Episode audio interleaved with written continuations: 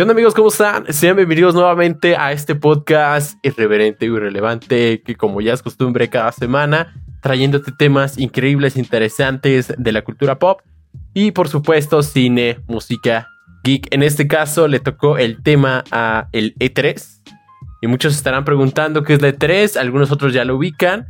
Eh, precisamente esta es una exposición que es denominada o abreviada por sus tres E, que es Electronic Entertainment Expo. Esta es una reunión anual en la que las principales compañías, estudios y desarrolladores se dan cita para anunciar lo que serán sus próximos bombazos o éxitos de este año. Y por supuesto, vamos a hablar un poquito de dónde viene, de dónde trasciende. Soy su anfitrión Emanuel Robles, así que vamos con la intro.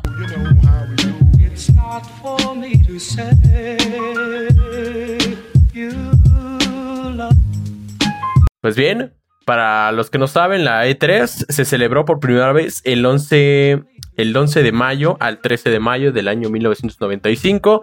Todavía no nacía exactamente, fue un mes antes de mi cumpleaños. Entonces, pues te vas a pensar, pues, ¿qué es lo que hacían? Bueno, en aquel momento, debido a que antes de, a pesar de su éxito, las compañías se dedicaban a los videojuegos, pues no tenían un espacio propio que les daban un cachito pues, por ahí en las ferias de, de tecnología. En realidad no es lo que es ahora este gran evento tan grande, tan épico.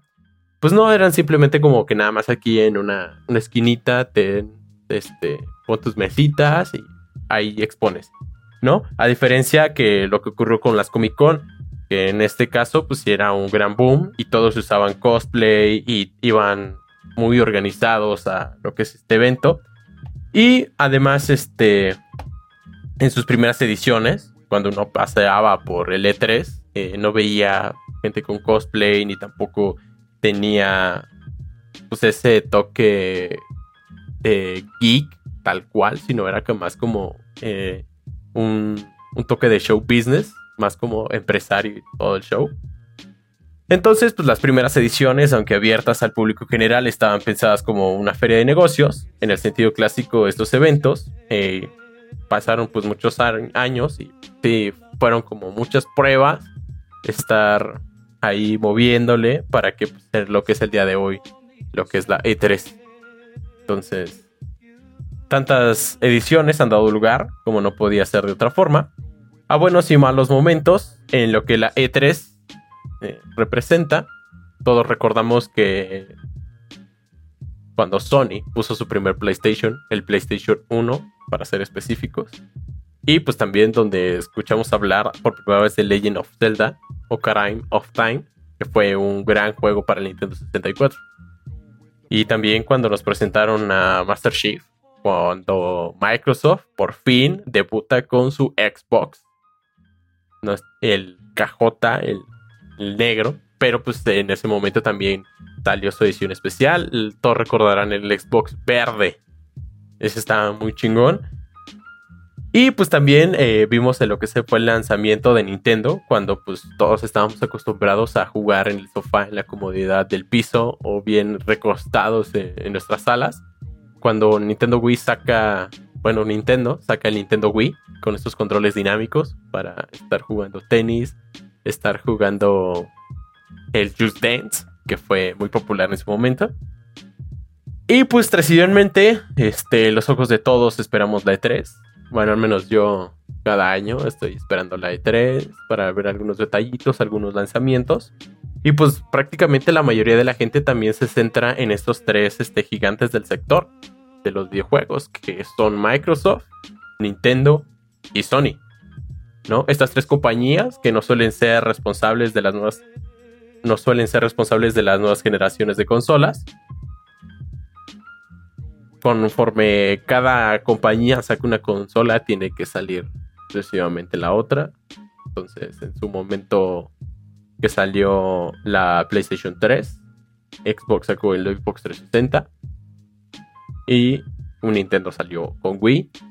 Cuando fue el lanzamiento de, en este caso, la Xbox One, sacaron el PlayStation 4 y la Nintendo sacaron el Nintendo Wii U, que ese ya no existe, por de su memoria.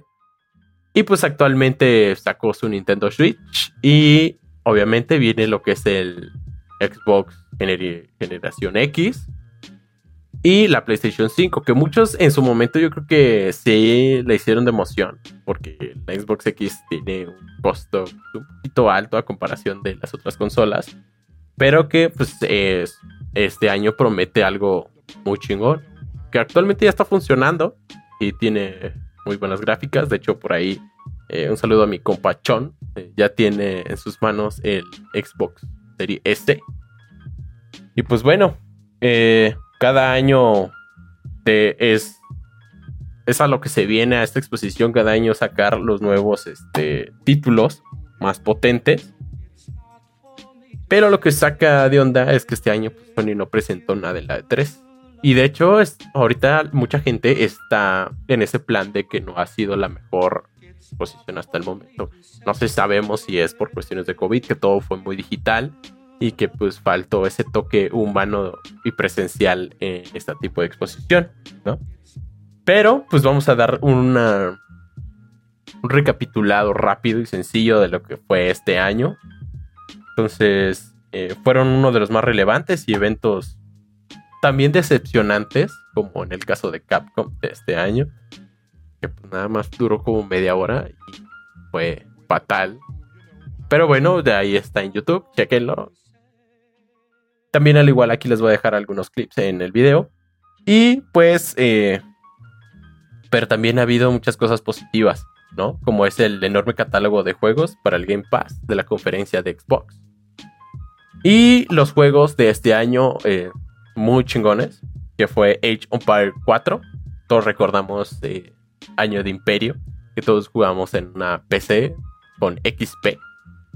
Pues ahora ya salió su cuarta entrega. Y eh, pues muy aclamada los juegos de estrategia junto a... Mm, es Halo Wars, también de estrategia, muy bueno. Y también está uno donde salen los Zergs y los Protos. Se llama... Mm, ah, no recuerdo ahorita el nombre. Pero ahorita lo voy a poner aquí. Y tal vez ahorita lo recuerde, ¿no? Eh, también eh, todos recordamos esta increíble película de Avatar, pero no estoy hablando del niño pelón, sino que estoy hablando de Avatar, los monos azules. Entonces, esta donde eh, James Cameron sacó unos muy buenas gráficas y efectos especiales, pues ahora también se vuelve un videojuego de la mano de Ubisoft. Por supuesto, también está el Battlefield 2042, que causó sensación cuando estos desarrolladores pusieron en su tráiler la jugada épica de uno de sus jugadores. Es su tráiler de este. La verdad es que se ve increíble su modo multijugador. Su campaña también está increíble. Y básicamente lo que es EA escribe un futuro de los shooters bélicos. Por otro lado, también está en Halo Infinity. Halo Infinity regresa el Master Chief, rompe esquemas de su potentísimo multijugador. La verdad es que yo sí soy fan de la saga de Halo. Tengo algunas quejas, desvarío también un poco. Por ahí el día de ayer estuve platicando ahí con un amigo, a través estábamos jugando por ahí el tiroteo mítico. Que pues básicamente no sé si se les acabaron las ideas o realmente están tratando de variarle un poco después de la despedida de sus desarrolladores, que hicieron como un recapitulado de todos los Halos, porque pues están poniendo de todo un poco, están poniendo las, las armaduras del Halo 3, están tomando también las habilidades del Halo Reach, están los equipamientos del Halo 4, entonces, y las gráficas, pues, obviamente, del Halo 5, por ahí no sabemos hasta jugarlo. Eh, promete, pero pues vamos a ver qué tal yo como soy muy fan del, tal vez sea porque yo soy muy fan de la, de la saga, ya que estoy siendo muy minucioso, pero pues vamos a darle oportunidad, ¿no? También, pues obviamente eh, nos vamos con CNK, que como todos sabemos, CNK es el juego de las maquinitas donde nos pasábamos las horas o tal vez tardábamos una hora en ir por las tortillas. Pues eh, sacó un clásico que es Metal Slug Tactics un clásico. Yo jugué el Metal Slug X en PlayStation El 3 en las maquinitas. Mm, el 4, este lo jugué en un PSP. Está guay, te conviertes en changuito. Vamos a ver qué tal Metal Slug Tactics, ¿no? Y por parte de Nintendo, que también Nintendo esta vez sí sacó... Sí y no. O sea, en realidad no sacó nada en, en esta E3. Pero pues sí puso ahí un... Un tráiler muy chingón del Zelda.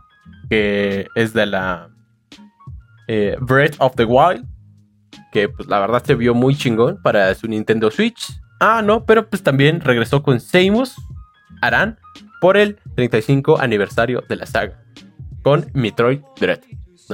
Estos son algunos de los videojuegos que fueron posteados este 2021 en la E3. Y pues bueno, ahí está el dato curioso por si no sabías. Todo esto empezó en el año 1995 en el rinconcito de una junta de negocios, bueno, en una feria de negocios de la tecnología. ¿Vale? Eh, como siempre, pues como cada semana te dejo mis redes sociales, sígueme a través de la página de Facebook, irreverente o irrelevante. Esto ha sido el podcast cortito, episodio número 5. Y pues vamos a seguir la siguiente semana con la segunda parte de las películas chingonas. Se vienen dos grandes películas por ahí. Y por supuesto, te estarás preguntando dónde quedó Jovan. Pues eh, se lo comieron los gatos. Duy, ¿qué le pasó a Jovan? Se lo comieron los gatos. Exacto. Hasta luego. Chao.